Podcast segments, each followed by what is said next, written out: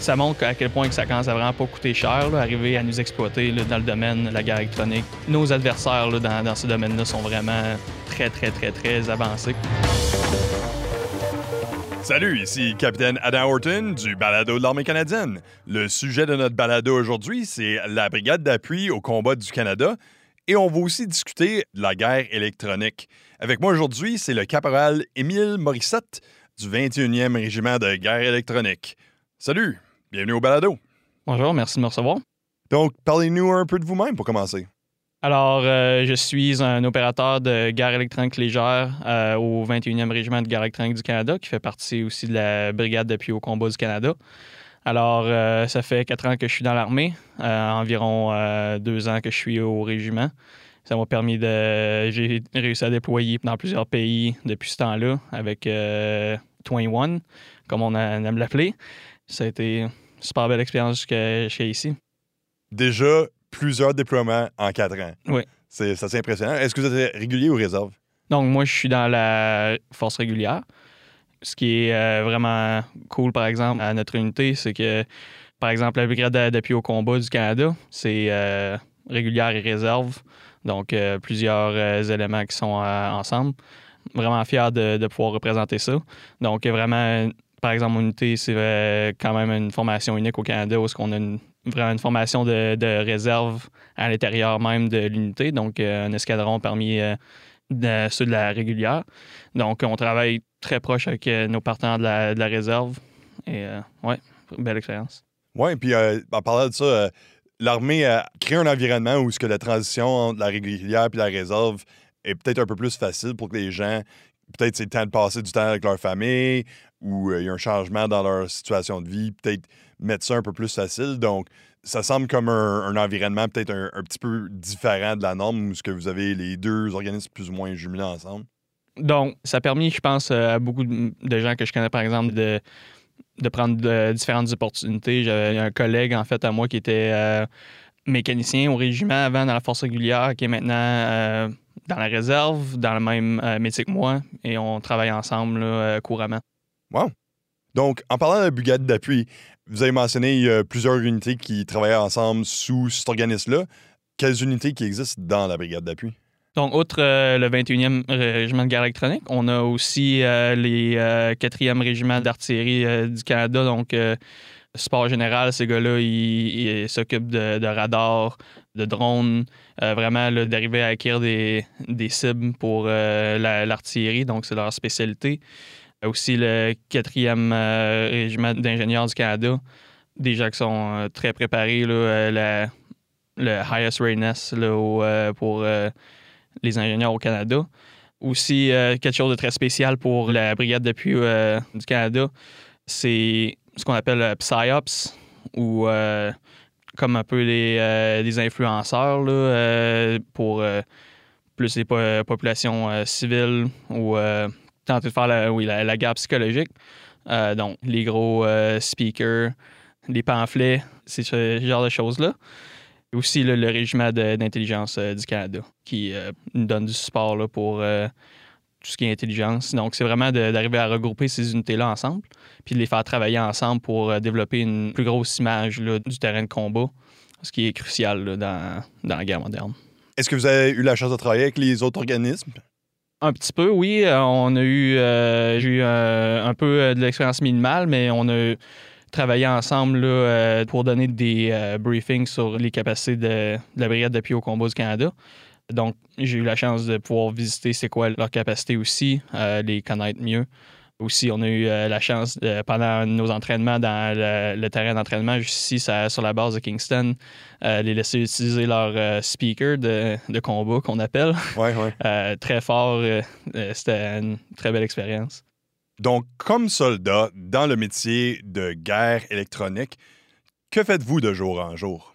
Jour au jour au régiment, c'est travailler ensemble pour faire en sorte que tout cet équipement-là qu'on a, euh, véhicule inclus et plusieurs autres choses, fonctionnent euh, comme une machine bien huilée.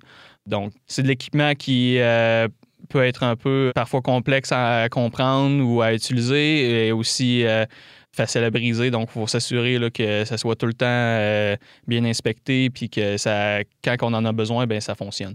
Donc, pour moi, jour du jour au régiment, c'est de m'occuper de, cet équipement-là avec euh, mes collègues.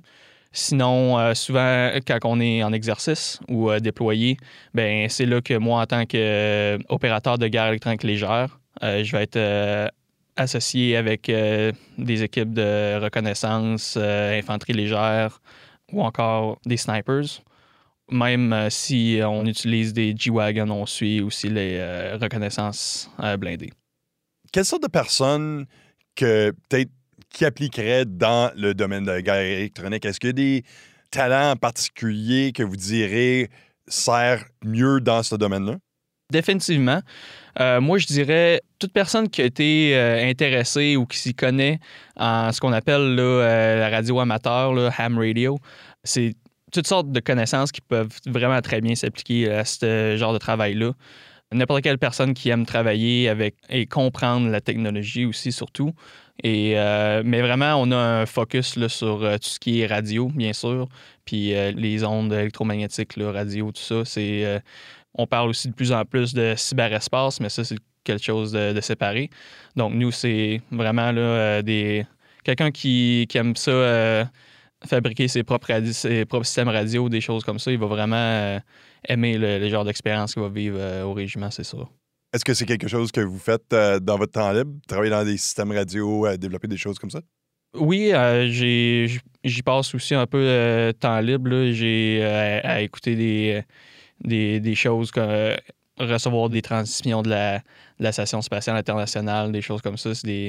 Ou avec euh, une espèce de, petite clé USB qu'on peut euh, brancher dans notre ordinateur pour écouter toutes sortes de fréquences. Donc, c'est un peu un passant que, auquel je m'y mets euh, pour aussi m'aider à développer toutes ces compétences-là qui sont vraiment pratiques à la job. Qu'est-ce qui vous a attiré à travailler dans ce métier-là?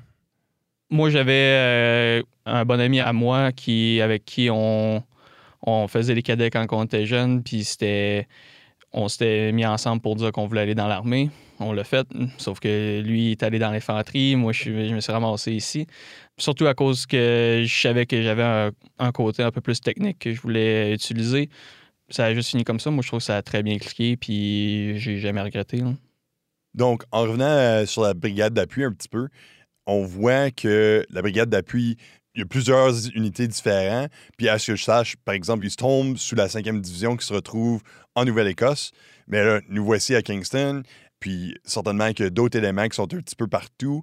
Euh, comment est-ce que vous réussissez à travailler ensemble, étant donné que tout le monde est répandu partout?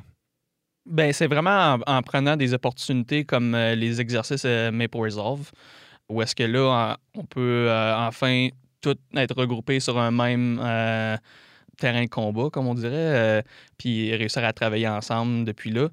Sinon, là, si c'est pas pendant Maple Resolve, c'est vraiment un travail euh, entre les différentes chaînes de commandement des unités pour passer de, l'information à, leurs membres et avoir aussi peut-être des événements d'entraînement si possible entre unités, mais vraiment la plus grosse opportunité pour nous autres d'opérer ensemble, c'est des exercices comme Maple Resolve.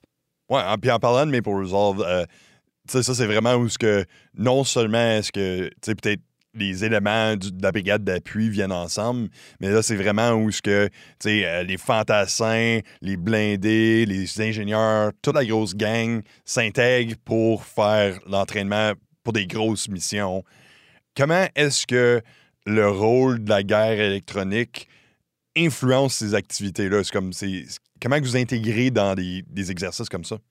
Donc, moi, je vais parler de mon expérience personnelle en tant qu'opérateur de guerre électronique légère. Donc, ça, c'est vraiment être euh, au front de, ce combat-là avec la reconnaissance euh, et infanterie légère, des choses comme ça. Donc, pas tout le temps des bonnes communications de retour vers euh, les commandants, des choses comme ça. Mais ce qui est important, c'est qu'on puisse donner à ces unités-là qu'on supporte une meilleure euh, connaissance de leur environnement, de qu'est-ce qui se passe, euh, réussir à détecter les, ennemis avant même qu'ils soient dans le champ de vision, ou tout simplement euh, réussir à, garder notre on parle souvent là, de, light discipline, mais aussi euh, radio discipline, c'est une chose aussi. Je veux dire, c'est comme la lumière, c'est une, une, onde électromagnétique qui se propage.